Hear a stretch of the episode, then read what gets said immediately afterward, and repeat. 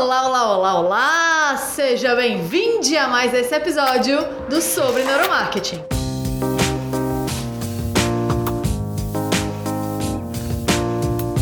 Eu sou Temisa Pimentel. Eu sou a Nayane Monteiro. Eu sou a Dulce Batista. E hoje a gente vai falar sobre a biologia do consumidor. O que é isso, meu povo? Sabe, eu venho do mundo da administração, eu já contei para vocês.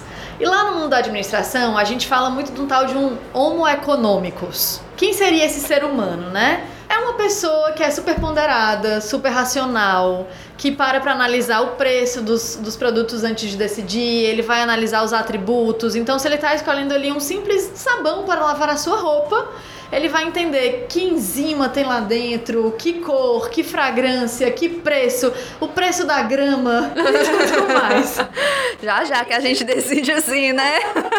e a gente foi no mundo da gestão educado a diferenciar os nossos produtos ou serviços, a comunicar os diferenciais de tudo isso, a deixar muito fixo na cabeça dos nossos prospects ou dos nossos consumidores quais são esses atributos que tornam o nosso produto ou nosso serviço melhor. E aí é onde tudo muda. Porque quando a neurociência chegou, esses cientistas nos mostraram que a maior parte das nossas decisões não são racionais.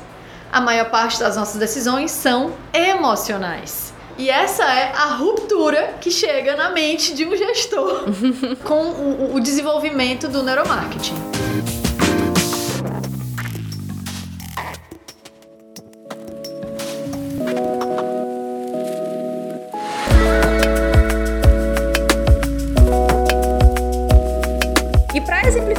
Isso melhor para vocês, eu quero trazer um exemplo prático para vocês até se inserirem no que a gente está falando. Vamos nos imaginar numa selva, você e mais 14 pessoas, e você se vê num paredão de fogo. Você vê fogo entre vocês e todo mundo sai correndo. E você é a única pessoa que para e pensa: Meu Deus, o que é que eu vou fazer agora?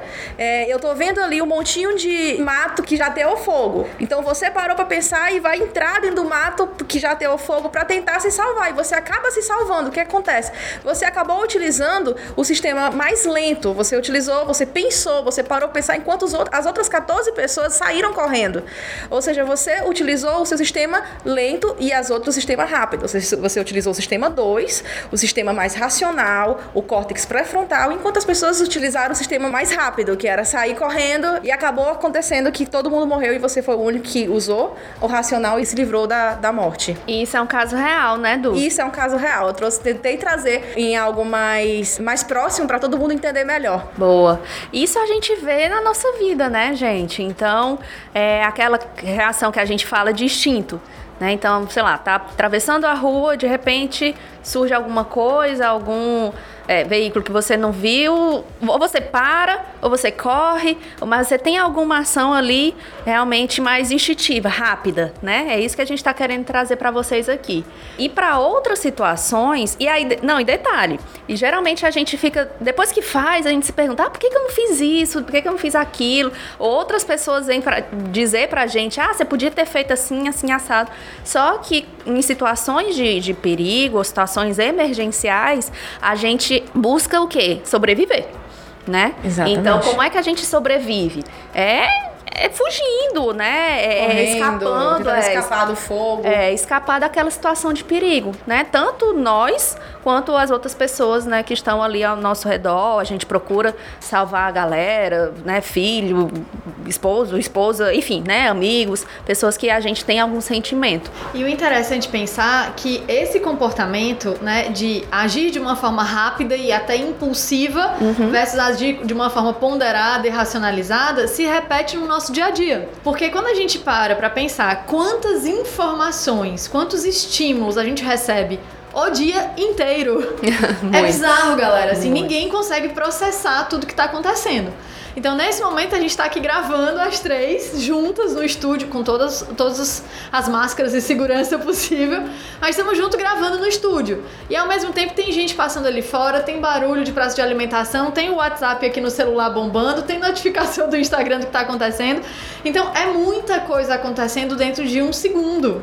E o nosso cérebro precisa, para sobreviver, filtrar. Filtrar o que é que ele vai dar atenção e tomar uma decisão racional e ponderada.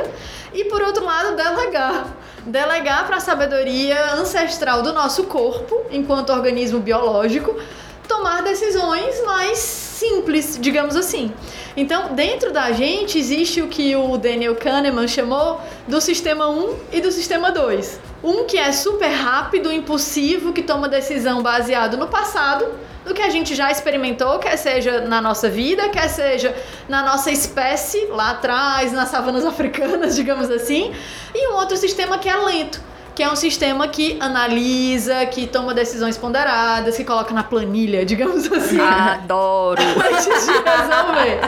Então, dentro desse conceito de sistema 1 e sistema 2, do rápido e do devagar, a gente está falando de um neocórtex tomando decisões, né, já puxando aí para neurociência, e de um sistema límbico, que é ali mais rápido, mais instintivo e aciona logo o nosso corpo. E isso se aplica a tudo, desde o que é que a gente vai comprar para almoçar hoje, Sim. até com quem é que a gente vai se casar. Boa. E a Nai tem um exemplo científico que comprova isso daí, viu? Mas não é do casamento, não, né? Tô muito bem casada. É, eu queria dar mais um exemplo que eu acredito que eu acredito que vai deixar mais claro ainda para as pessoas. É, muita, acho que pouquíssimas pessoas se preocupam com aposentadoria, por exemplo.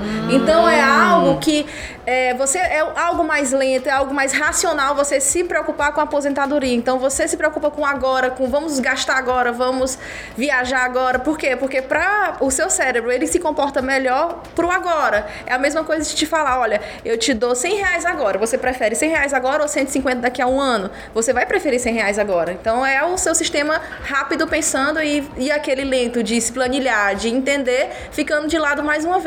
Boa. Esse teu exemplo puxa a questão de que o sistema límbico, que é uma área do nosso cérebro, tá, gente? A gente não vai entrar em muitos detalhes porque não somos cientistas, mas a gente convidou uma pessoa aqui para explicar um pouquinho melhor. Mas é, falando desse sistema límbico, ele está muito associado às nossas emoções. E a emoção é no presente. Não existe medo amanhã, existe medo agora. Não existe prazer amanhã, existe prazer agora. Era isso. É aquele meme. Eu, vou comer o chocolate aqui porque eu não vou saber que eu vou estar viva amanhã. Amanhã eu estarei viva. e mais gordinha.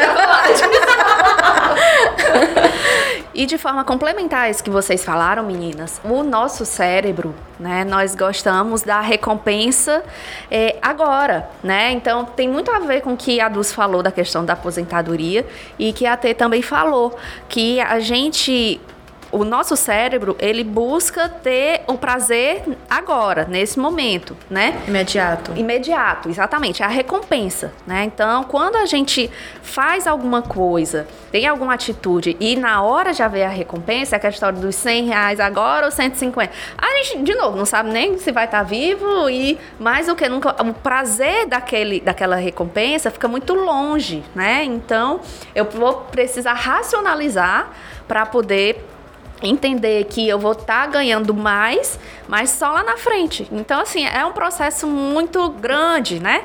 E o nosso cérebro, ele é preguiçoso. Escutem isso que eu estou falando. O cérebro, ele é preguiçoso. Então, ele vai economizar energia ao máximo que ele puder.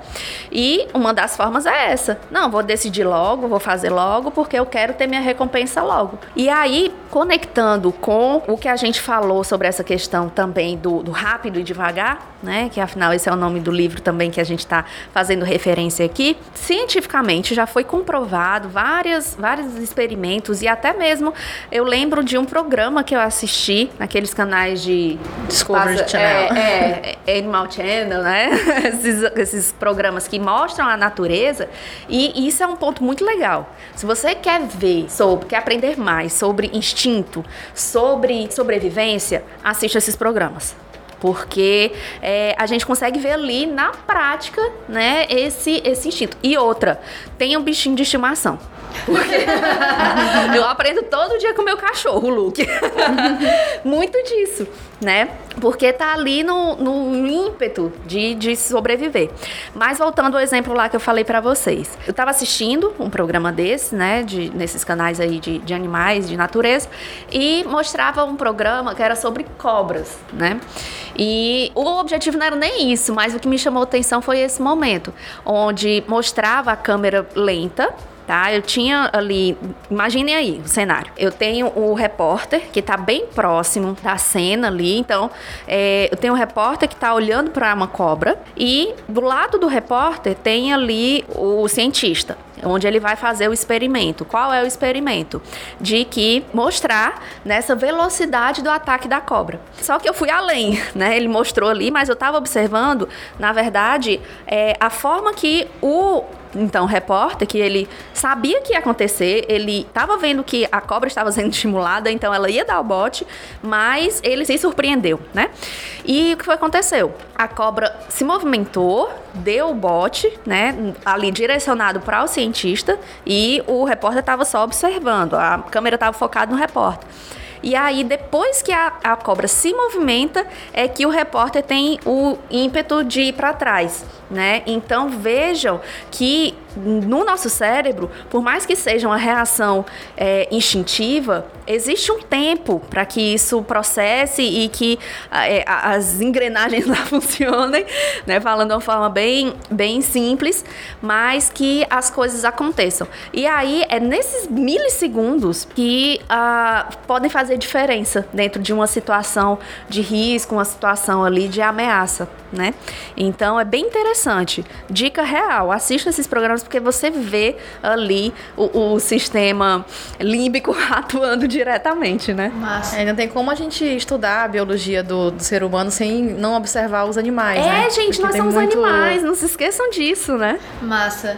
E nisso a gente entra aqui numa explicação mais técnica Sim. de todo esse processo que acontece dentro do nosso cérebro e que consequentemente estimula o nosso corpo para atacar ou fugir. Sim. E a gente convidou aqui um professor, doutor, cientista que Mega Blaster bem, Power Super que entende bem dos nossos sistemas para dar uma breve explicação e nos contextualizar aqui enquanto comunicadores no a partir do momento que você solta uma mensagem o que é que acontece dentro do corpo de quem tá te ouvindo. Boa. Vamos ouvir então? Professor Tawili, se apresenta pra gente. Bacana, meninas. Muito obrigado pelo convite. Meu nome é Tawili Toné, sou psicólogo formado pela UFC Federal do Ceará. Tenho mestrado e doutorado em Ciências Médicas pela Federal do Ceará. Tenho um livro publicado na área de neurociências chamado Neuropsicofisiologia. Tenho dupla formação em coaching também e atuo como docente no ensino superior na Universidade de Fortaleza, nas disciplinas de neurociência, fisiologia, pesquisa quantitativa, estatística, trabalho de conclusão de curso, no âmbito do curso de graduação em psicologia e dou aula na pós-graduação também, né, em neuromarketing da Unifor, em neurociência e reabilitação, dentre outras atuações profissionais, né? Bom, mas para a gente ir direto ao ponto aqui, falando um pouco de como nosso cérebro guia nosso comportamento, né? É, realmente para a gente entender como nosso comportamento funciona, a gente tem que olhar para o nosso passado, né? O nosso passado não da nossa vida, como diriam os psicanalistas, mas o nosso passado a nível filogenético, né, olhando para trás mesmo, assim, há milhares de anos. Claro que não tem como a gente pegar um registro que seja fidedigno da nossa vida lá atrás, mas nós temos muitos estudos né, arqueológicos, é, enfim, que mostram essa cultura do homem pré-histórico e os estudos do comportamento humano também, da biologia comparada, né? Nós temos aí diversas evidências, é, estudos, né? entendendo aí como é que o comportamento foi se forjando ao longo das eras e nós temos muita informação né, sobre como eram o, o comportamento desses nossos antepassados, geneticamente falando, e que explicam muito do nosso comportamento hoje. Né? Então, assim, hoje a gente se acha racional, né? a gente se acha um ser reflexivo, pensante, que toma decisões conscientes, racionais, buscando, ponderando né, o tal do homos, homo econômicos, né? Como a Temisa colocou, mas na verdade não. Assim, a gente é muito enganado pelo nosso próprio cérebro. A gente continua sendo governado pelas nossas emoções e só que elas atuam de maneira que eu diria reciclada, né? Tem um conceito na neurociência que a gente chama de reciclagem neuronal, que é você utilizar uma área cerebral que foi forjada ao longo da evolução por um determinado fim, um fim prático, voltado para a sobrevivência, a solução de um problema objetivo, e a gente usa essa mesma área para um fim mais sofisticado, digamos assim. Por exemplo, a questão da matemática. Né? Matemática você usar símbolos que denotam, que representam né, dimensões e você articula, faz rearranjos, combinações, né, operações né, aritméticas, enfim, com esses símbolos, com essas dimensões, que nós chamamos de números, e temos, portanto, a ciência matemática. Mas ela surgiu no bojo do quê? No bojo de uma, um raciocínio acerca do espaço, né? do espaço onde a gente anda. Assim. Então você tinha lá o homem pré-histórico, ele tinha um espaço ali, ele tinha que calcular mais ou menos, sei lá, a área onde ele ia plantar, né? Então ele fazia lá os dava as marcações, né? Assim, quantos passos eu dou aqui, né? Então ele ia contando. Então veja como o, o, o contar está voltado para essa, essa raciocínio espacial, né? de você entender a dimensão do espaço. Então ali é um exemplo, isso é um exemplo, é algo prático que é você ter essa visão em profundidade, essa estimativa de, de, de área, né? que foi reciclado para raciocínio matemático. Então nós temos áreas neurais que se sobrepõem praticamente. Nessa área do pensamento espacial tem muito a ver com pensamento matemático, tanto é que no próprio cérebro do Einstein né, você tem um, um alargamento dos giros né, da região que faz esse processamento, né? E uma região que fica ali, enfim, vou, vou usar um termo técnico aqui, me perdoe, né, que não é da área, mas é, fica ali na base do giro pós-central, né? É, que tem a ver com a sensibilidade do corpo, mas está muito próximo da região chama de giro angular, né? giro supramarginal, que tem a ver com essa noção de é, espaço, né? e de raciocínio matemático. Então, a pessoa que tem descalculia, por exemplo, ela tem um problema ali naquela região, ela fica um pouco mais na, na lateral para as pessoas visualizarem. Né? É, imagina a sua orelha esquerda, então um pouco acima da orelha e um pouco para trás, assim. Né? É, traça uma linha média assim no seu crânio, então seria na porção posterior dessa linha média e acima da orelha, então mais ou menos por ali, essa área que eu estou falando aqui agora. Né? Então a gente acaba usando recursos biológicos voltados para a sobrevivência para agir no mundo hoje com toda a sofisticação que nós temos, tecnológica, cultural, linguística, e nos achamos seres racionais quando na verdade somos apenas continuamos sendo guiados pelas nossas emoções, né? Emoções recicladas, os valores, né? Como vocês bem colocaram aqui, então você não vai criar peças publicitárias para estar convencendo as pessoas a comprarem um produto pelos atributos do produto, mas sim pela experiência que aquele produto passa. Então, a gama de é, relações que a pessoa tem com aquele produto, com aquela marca, de experiências positivas.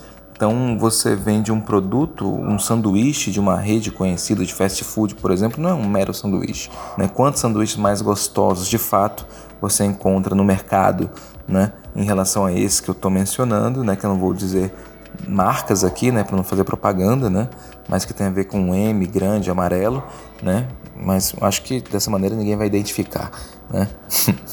então veja, tem muitos produtos no mercado que são mais gostosos do que especificamente, mas esse não é o, o sabor do sanduíche que, que é vendido ali, né, mas toda uma experiência, uma experiência de alegria, de de, de, raridade, né, de momento especial, de um, enfim, de uma confraternização, tem um presentinho lá, né, tem o, o tananã feliz, né, que a criança recebe, ele, ah, tem um brinquedinho, né, então ela começa a associar brinquedo, diversão, alegria com aquele produto e a pessoa como eu, por exemplo, dia desses, né, já uma mentalidade um pouco mais fitness, coloquei como regra de não consumir esse tipo de produto, mas aí quando me fizeram o convite, né, que tal né, a gente consumir esse sanduíche? E aí eu tive que, assim, né, é, lutar muito comigo mesmo e num prazo assim de dois segundos eu falei que sim, né? É, apesar de ter estipulado como regra né, que não iria consumir tão cedo esse produto e acabei cedendo, né, com muita dificuldade, né, ali ao consumo desse produto que na minha mente também remete, né, essa, gama de experiências, apesar de racionalmente falando eu não ter um interesse né, em cima daquilo. Então é o que nós chamamos de inconsciente, né? Então basta a gente olhar para o nosso passado pré-histórico. Então antigamente, né, você, a gente tinha que o que? Sobreviver. E o ser humano, esse animalzinho pelado, mirrado, né, fraco em relação aos outros né, animais da savana africana, né, a humanidade começou ali na África. Né, então imagina toda a gama de, de mamíferos, né, de carnívoros, de, até de herbívoros grandes né, que tinham quem é o ser humano, né? No jogo do bicho, ele literalmente, né? Então ele tem que, é, é, é, primeiro, ter muito medo e ele tem que ter também o que? Esse instinto de sociedade, digamos assim, né? De agrupamento social, né? de, de formar vínculos, de se confiar com outros seres humanos, né? Aquela história, né? O que, que é mais eficaz numa, num, nesse ambiente de savana africana, por exemplo, né, num período pré-histórico. Um Einstein com toda a sua inteligência, né, ou 10 homens da caverna com experiência ali né, na, na, nessas táticas aí de, de, de, caça. Né? Então os caras eram, são muito me menos inteligentes do que o Einstein, todos nós concordamos com isso, só que eles sabiam né, sobreviver lá e caçar um mamute de 4 toneladas, né, pra você ter uma ideia. Dado esse poder é, da coesão social. Então hoje isso permanece, a gente toma o outro como referência, né? o outro ele tem que me considerar, tem que bem querer a mim, né? tem que me ver como poderoso, tem que me ver como belo, tem que me ver como feliz, como saudável. E aí você vê a indústria de cosméticos, a indústria, enfim, é, voltada para essa questão dos produtos de beleza, né? fazendo tanto sucesso e o nosso mecanismozinho do medo presente ali também, né? Então, nesse belíssimo podcast que nós estamos aqui, por exemplo, né? Se algum ouvinte não gostar de uma coisinha que nós falamos, é aquilo que ele vai gravar, né? Na mente dele, né? Então, estou gravando aqui essa, essa minha participação. Posso receber 100 elogios. Se eu receber uma crítica, eu vou focar naquela crítica ali que eu recebi. Então, não é que né, haja um defeito, um problema né, assim, emocional, uma depressão, uma mágoa em passado. Não, é um mecanismo através do qual nós funcionamos. Nós, enquanto seres humanos, funcionamos assim.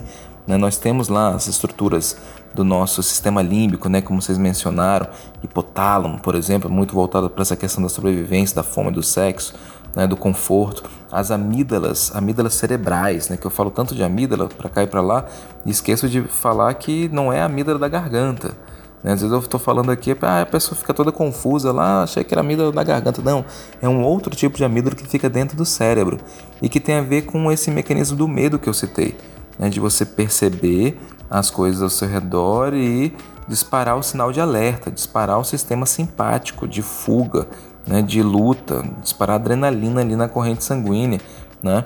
Então, no ambiente de compra do consumidor está muito presente o núcleo acumbente, que tem a ver com prazer, com recompensa e com prazer imediato. Pensa no homem pré-histórico. Ele tinha tempo para ficar pensando o que, ele ia ganhar daqui a um ano? Não, tinha que ser a sobrevivência aqui e agora, né? E isso a gente trouxe. Imagina, nós temos o quê? Em, em termos de civilização, 4, 6 mil anos né, de civilização é, historicamente constituída, né? Com, com, linguagem, com cultura, enfim, é, registrada, né? período histórico né, que eu me refiro.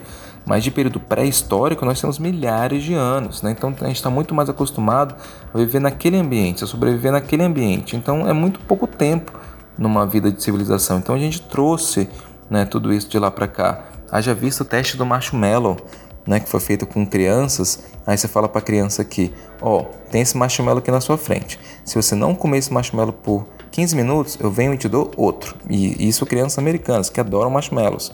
Então, é, a grande maioria delas não resiste, né? prefere comer aquele único marshmallow do que ganhar um segundo e ter dois. Né? Então, é, essa questão da tomada de decisão fica muito prejudicada em função dessas emoções, desse nosso ímpeto por imediatismo. Né? Nosso cérebro é muito voltado para isso. Né? É, é, é, o princípio da economia de energia. Por isso que esse sistema 1, esse mais rápido, ele prepondera tanto. É o automático nosso. Sistema 2, reflexivo, ponderador, é, planejador, ele gasta muito mais energia. Então, não é producente para o cérebro manter um sistema 2 muito ativo, apesar de ser mais adaptativo nos tempos que nós vivemos hoje.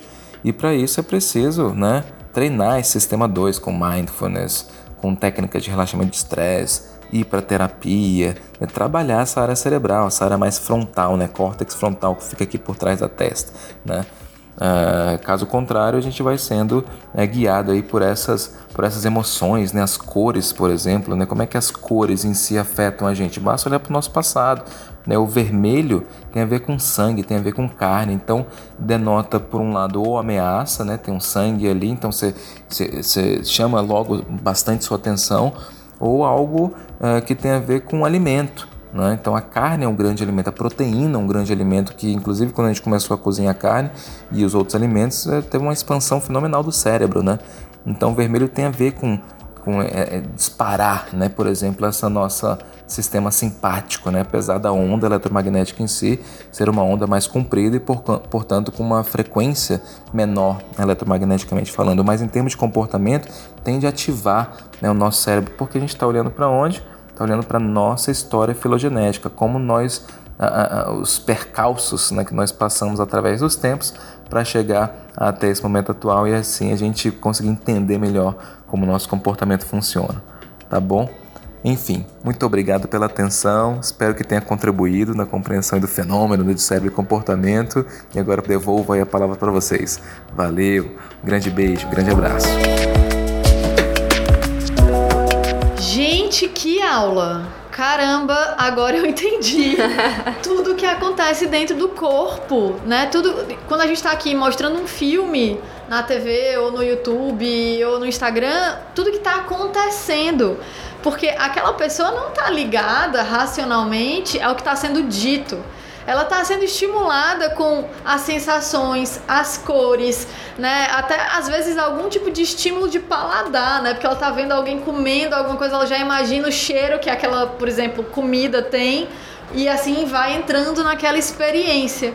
E o que é bem interessante para mim, enquanto né, cliente de agências de comunicação, é que isso me faz mudar completamente a forma como eu estruturo os meus briefings. Depois que eu comecei a estudar esses processos né, é, neurocientíficos, eu agora começo os meus briefings com qual é a sensação que eu quero transmitir, qual é a emoção que eu quero despertar. Porque uma vez que eu consiga transmitir uma emoção, despertar uma emoção, eu sei que aquela pessoa vai entrar num, num, numa série de conexões sinápticas uhum. que vão gerar né, uma distribuição de hormônios, de neurotransmissores que vão deixar o corpo dela pronto para uma ação ou para outra ação. Isso é muito interessante. Com certeza. Então, de forma complementar a tudo isso que a Temis acabou de falar, a gente tem os nossos neurotransmissores e eu queria falar um pouquinho mais sobre eles para a gente entender como é que funciona dentro, né, aqui na nossa cabeça, como é que funciona a produção desses neurotransmissores e como eles ajudam a gente a ter emoções e agir e reagir também, né? Então, o primeiro que eu queria falar é a dopamina. Dopamina, todo mundo já deve ter ouvido falar, todo mundo conhece. E a dopamina, ela tá muito relacionada a essa questão de vício certo? Então, vício em jogo, em compras, até mesmo relacionada a algumas drogas, né? Então, a dopamina ela tá relacionada a pequenas vitórias, a pequenas conquistas, sabe? A, a vitórias fáceis. Então, é aquela coisa que você fica ali buscando para poder ter mais recompensas momentâneas, né? Imediatas. E a gente encontra a dopamina, inclusive, nessa interação com as redes, né? Então, as notificações as curtidas, é, todo, esse, todo esse movimento aí dentro das redes sociais, a gente consegue identificar a produção de dopamina, a liberação dessa dopamina, na verdade, né? Então, uma dica para utilizar esse neurotransmissor de uma forma, claro, ética, sempre, né? É, seria você trabalhar, por exemplo, com estratégia de gamificação dentro das suas estratégias de comunicação e marketing, onde você pode trabalhar ali pequenas vitórias, né, dentro da sua estratégia. Então, para que aquele consumidor tenha aquele acesso àquele benefício, vamos dizer assim, do produto ou do serviço só lá na frente, só no final, vai oferecendo ali gradativamente um contato, uma amostra ou alguma coisa nesse sentido que o, aquela pessoa que está se relacionando com a sua marca entenda que ela está conquistando ali pequenas vitórias. Outro ponto legal é para a gente usar nesse sentido de estimular a liberação de dopamina, que é essa motivação para fazer algo, são os elogios. Boa. Então, na medida em que a pessoa vai, né, cumprindo ali uma etapa de um processo de compra, ela recebeu um putz, muito bom, você está indo no caminho certo, é por aí, ou mesmo nas redes sociais, né? A pessoa fez um comentário, você ir lá responder e elogiar a pessoa, estimular que ela continue naquele caminho, faz com que ela vá liberando né, doses pequenas de dopamina e ela continue nesse caminhar. Outro ponto interessante é para quem é de serviços, né? Oferecer ali pequenas guloseimas. Tem um chocolate, tem um bombom, né? Sabe aquela tradição antiga de ter o café com biscoitinho doce do lado? Uhum. Então, essas pequenas doses ali de açúcar, digamos assim, também fazem com que a pessoa se sinta motivada a dar próximos passos. Então são pequenos agrados, né, pequenos afagos que vão envolvendo a pessoa naquele processo. E esse outro ponto que a Nai trouxe, né, de entregar logo algo após a compra, é um insight muito importante para a galera que vende produtos online, uhum. ou mesmo eventos que não vão acontecer agora. Mas a pessoa fez um desembolso e tem ali uma dor e ela vai ter que esperar X dias para o evento acontecer ou X dias para o livro chegar. Então já entregar para ela um e-book, já entregar para ela uma música, já entregar para ela alguma coisa que ela consiga usufruir agora, faz com que ela, né, já libere ali um agrado, um pequeno prazer e que ela queira continuar naquele processo de uma forma positiva. Bom, então, depois que a gente já falou sobre a dopamina, agora a gente vai falar sobre a ocitocina. Essa é um pouquinho diferente, né? talvez, uh, não sei se vocês já conhecem ou não, mas a ocitocina, ela aparece naquele no início do parto. É praticamente o primeiro neurotransmissor que a gente tem contato na vida, vamos dizer assim, né? E aí ele também é estimulado, a produção, na verdade, desse neurotransmissor é estimulado através do, do leite materno. Né? Então a gente tem essa conexão com a mãe, com esse apego, né, com esse carinho.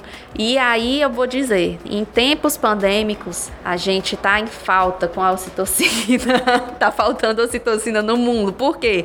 Porque outra forma de gerar é através de abraços, por meio de abraços apertados, né, laços afetivos. Então, a gente realmente está com uma deficiência de ocitocina no mundo, né? E é interessante quando a gente para para pensar nos grandes movimentos culturais sei se vocês lembram daquele movimento de free hugs. Sim, abraços demais. livres. e que aconteceu demais. no mundo inteiro, né? É. A galera saía com aquelas placas de free hugs, ia se abraçando e o movimento ia crescendo e um monte de gente queria participar. Por quê? Porque isso tá intrínseco no nosso corpo.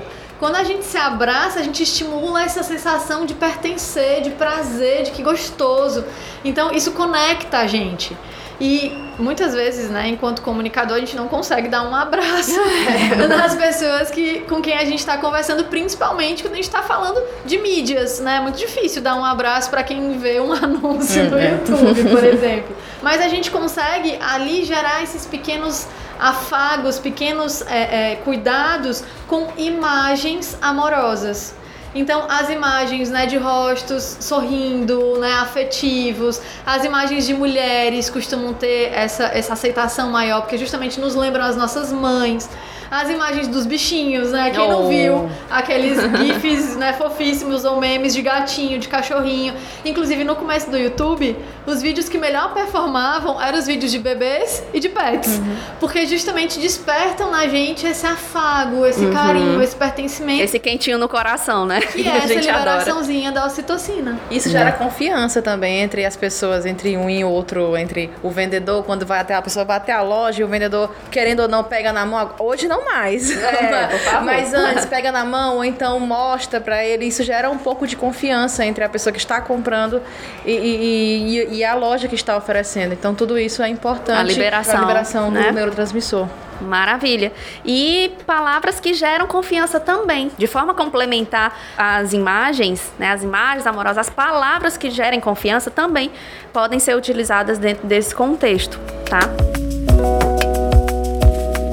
Vamos lá para mais um. Serotonina, também é uma famosinha, né? Demais. um neurotransmissor bem famoso. Então a serotonina, ela ajuda na regulagem do sono, da energia, do apetite, do humor, né? E do ritmo cardíaco também. Então, a serotonina, ela tá relacionada diretamente ao prazer, ao bem-estar e à saciedade. E também uma função dentro de si, que é a autoconfiança, o se sentir bem, né? É. Nesse bem-estar de eu estou bem comigo. Sim, com certeza. E olha só como as coisas vão se complementando. A gente acabou de falar da ocitocina que também traz esse aspecto, né? Então, a gente funciona, lembrem-se, nós somos o corpo que está interligado, né? Então, é, uma coisa se conecta com a outra, literalmente, né? É, a serotonina também, ela é responsável pela parte de imunidade do corpo. Então, principalmente em tempos pandêmicos, vamos cuidar aí do nosso corpo, da nossa cabeça, né, para que a gente esteja em dia aí com os neurotransmissores. A T é aqui famosíssima, cuida demais, serotonina dela tá lá em cima. gente, é porque- forma legal, de uma forma É. sadia. Formas, eu ia comentar outra coisa que é uma piada do Pedro Camargo, mas eu falo já. É,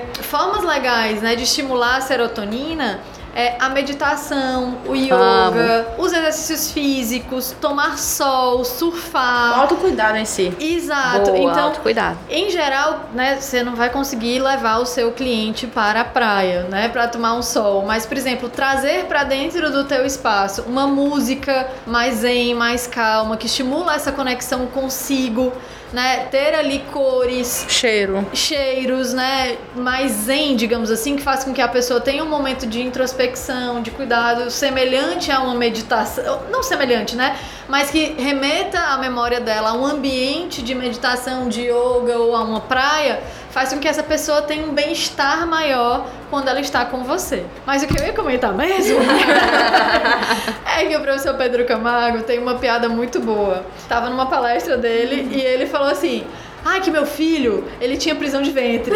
Ele já acordava pé da vida, reclamando de tudo, querendo chutar a geladeira, não queria ir pra escola.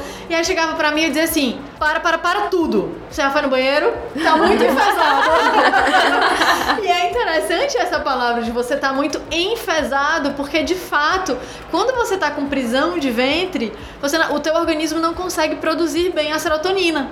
E aí as coisas na, na no teu corpo ficam presas, ficam entaladas, né? Você não consegue se sentir bem.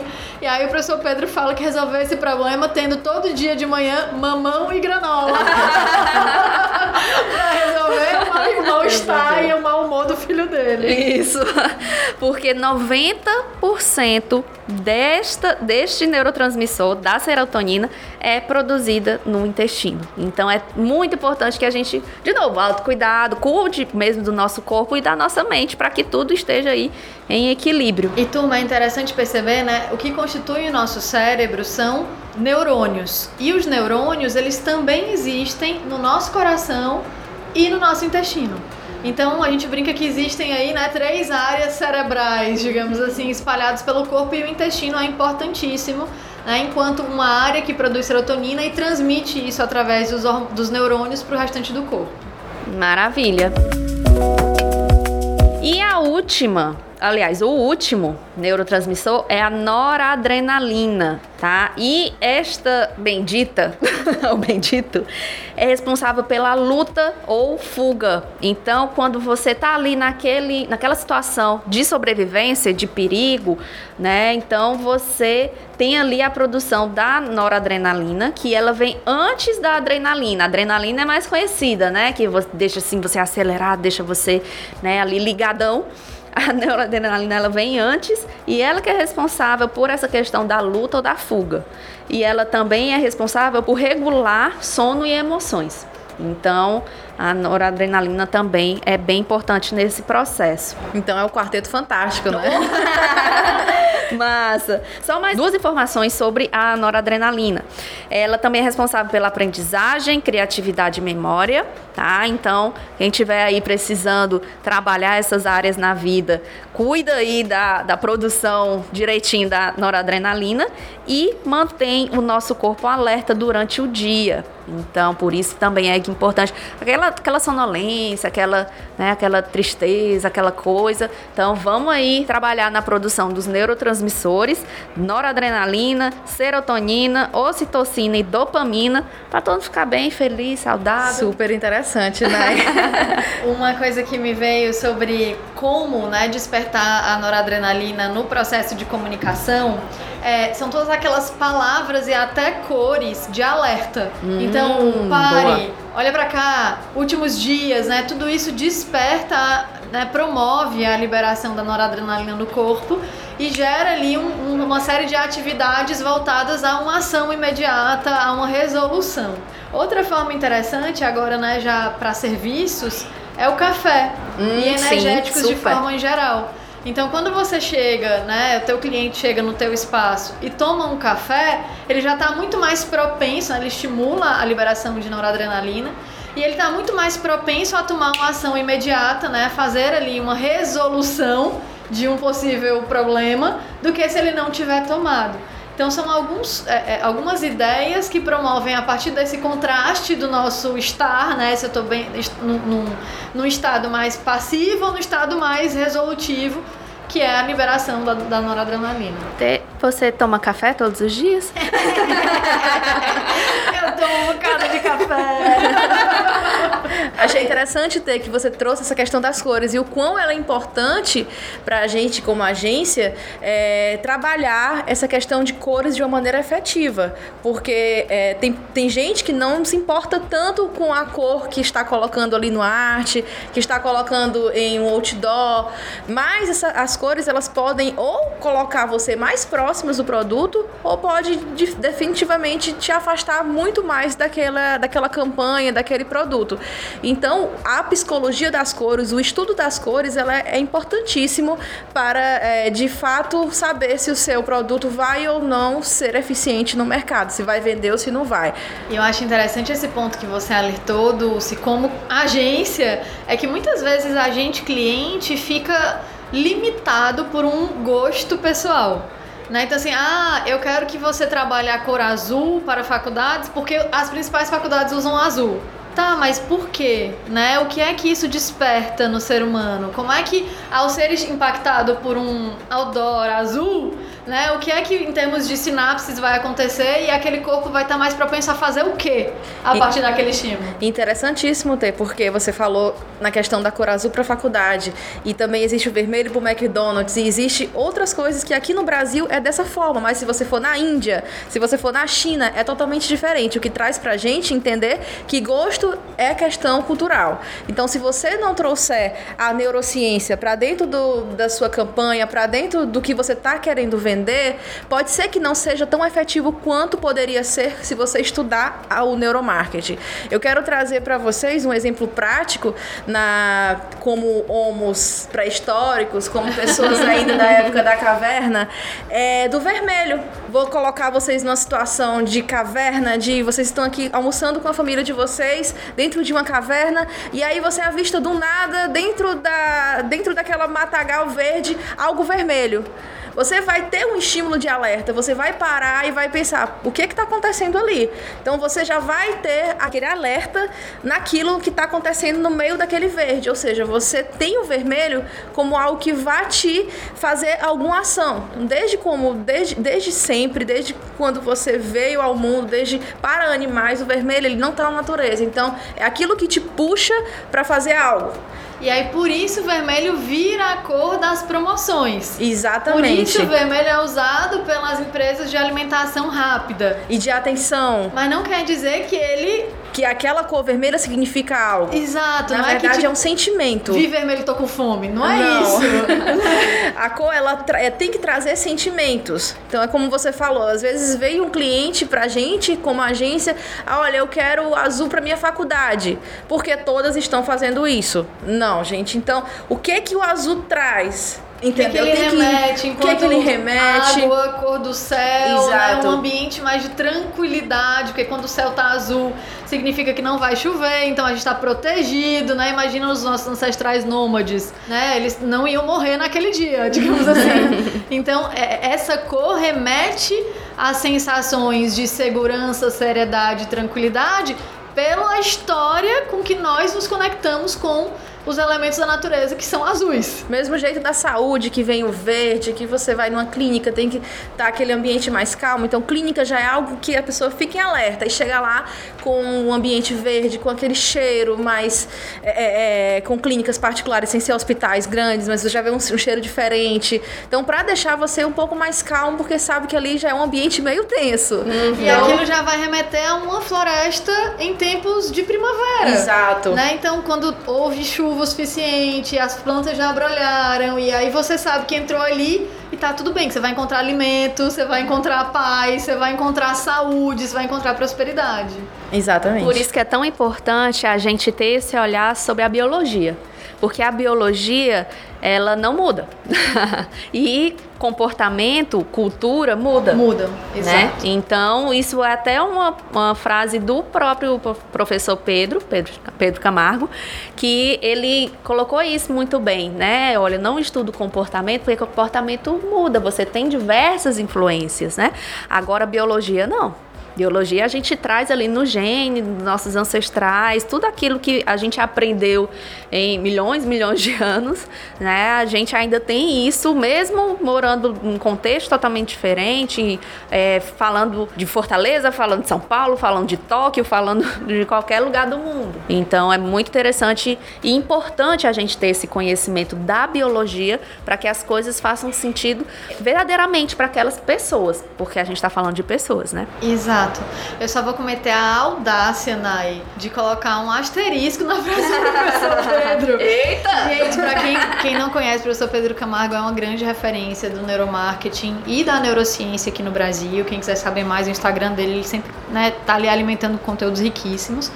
É, mas a minha audácia é que a psicologia também se desenvolveu enquanto psicologia comportamental. E Sim, existe sim, aí um claro. estudo da cultura e da memética enorme e que complementa o estudo da biologia e da neurociência. Isso, uma coisa não exclui a outra de Exato, forma nenhuma, pelo exato. contrário, se complementa. E que uma traz uma visão mais de longo prazo do que a gente é enquanto espécie, enquanto ser humano, e o outro traz uma perspectiva mais de curto prazo, de enquanto grupos sociais e, E culturais, contexto, né? contextos, o que é que está acontecendo. Uhum. E que as duas coisas juntas nos permitem, enquanto comunicadores, sermos muito mais eficazes nas nossas intenções. Por isso também que quando você trabalha com marcas globais, né, você precisa ter essas duas visões muito bem alinhadas, porque não é por conta de uma cor ou de um produto ou de um cheiro ou de uma textura que deu certo no país A que eu posso transmitir para o B, para o C, né? Eita, gente eu tenho exemplos incríveis sobre essa discussão. manda aí. Eu tô na dúvida se a gente bota agora na discussão de, de cultura. Eita! Manda um só para dar pra Então, dar gostinho da galera. Isso me lembra a marca Lifebuoy, que é um sabonete da Unilever. Não sei se vocês conheceram, mas é um sabonete que foi lançado no Brasil na década de 50. É, Depois bem ele saiu de mercado, foi relançado nos anos 2000 e pouco, né? Continuou e infelizmente agora acabou de ser delistado de novo. Porque justamente é um sabonete que vive conflitos culturais com a nossa realidade aqui no Brasil. Olha só. Esse sabonete ele surgiu lá, Esta- lá na Inglaterra, perdão, na época da Revolução Industrial. Então, a- a- as populações que moravam nas áreas rurais começaram a ir para as cidades para trabalhar nas fábricas. Não existia ainda um sistema de, de saúde, né, de higiene efetivo e eficaz, e as pessoas começaram a morrer de tipo assim, disenteria, né, gripe, situações de falta de higiene mesmo. E aí, naquela época, Lifebuoy surgiu como um, um sabonete que tinha na sua composição uma série de ativos capazes de matar germes e bactérias. E aí, esse sabonete foi ganhando mercado nos países que estavam passando por situações assim. Por exemplo, hoje o principal mercado de Lifebuoy é a Índia. Né, que enfrenta situações né, de saneamento básico delicadas. E olhando para o Brasil, né, para os muitos Brasis que existem né, na nossa realidade, a gente tem muitas regiões que precisam de produtos como esse para minimizar a mortalidade infantil, morte por doenças primitivas, digamos assim. Porém, a comunicação dessa marca, né, o time global de marketing dessa marca está na Índia. Hum. E quando eles criam as plataformas né, de comunicação da marca, estão muito voltadas para a doença, para salvar a criança, para cuidar né, da, da prosperidade da família. E essa comunicação para o Brasil, né, na época que eu geria a marca, claro, né, pode ser que hoje tenha mudado alguma coisa, mas lá em 2014 é, era muito chocante para o Brasil, porque culturalmente a gente é um povo muito positivo. Uhum. A gente não gosta de ver doença, é. a gente não gosta de ver morte, a gente não gosta de ver pobreza. A gente, a gente gosta de ver carnaval. Exato, a gente gosta de ter esperança, né? Então, é. culturalmente a gente fala de coisas positivas. E essa marca que tem uma missão super nobre, que tem um fit né, com a necessidade de saúde do país enorme, não conseguia se comunicar com a, a, a plataforma que vinha do global de forma efetiva, porque culturalmente não tinha fit. Então a gente aqui regravava tudo, ressignificava as coisas, usava outras palavras e outras situações para contar a mesma história, mas de uma forma mais positiva. Fenomenal. Os próximos fica pro, pro outro episódio, é, né? A gente, a gente explica mais.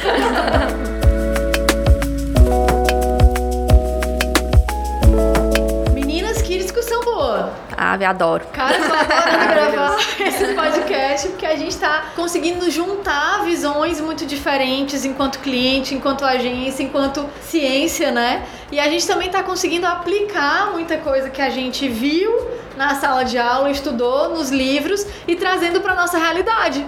Quer seja gestão de marcas, quer seja criação de campanha e de anúncios, quer seja construção né, de conhecimento para transmissão para a sala de aula, né, para os uhum. alunos. E o que é bacana do episódio de hoje, né, se fosse para falar você, para vocês guardarem uma frase, é: o nosso corpo tem um sistema mais racional, mais lento, mais analítico e tem um outro sistema mais rápido, mais intuitivo, mais baseado nas experiências passadas da gente ou da nossa espécie enquanto seres humanos.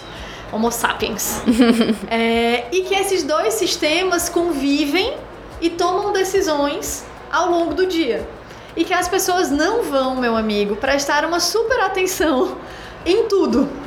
Muitas coisas elas vão resolver intuitivamente.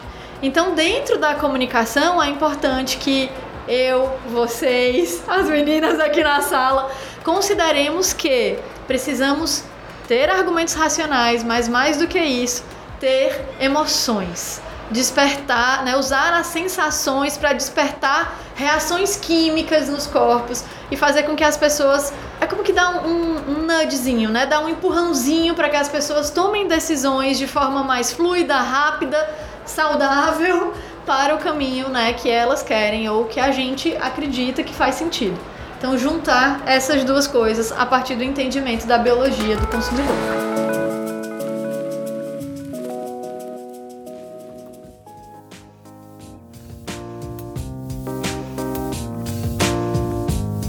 Temos um programa? Temos um programa. Temos! Então, muito obrigada pela tua companhia. Esse é o segundo episódio do Sobre Neuromarketing. A gente vai amar ouvir a tua reação, o que você aprendeu e principalmente o que você quer saber mais lá no nosso Instagram, arroba sobre neuromarketing. Esperamos os teus comentários e mais que isso, vamos co-criar os conteúdos que vocês querem ouvir nos próximos episódios. Obrigada, eu sou Temisa Pimentel. Eu sou Nayane Monteiro. Eu sou Dulce Batista. E esse é Sobre Neuromarketing. Sobre Neuromarketing.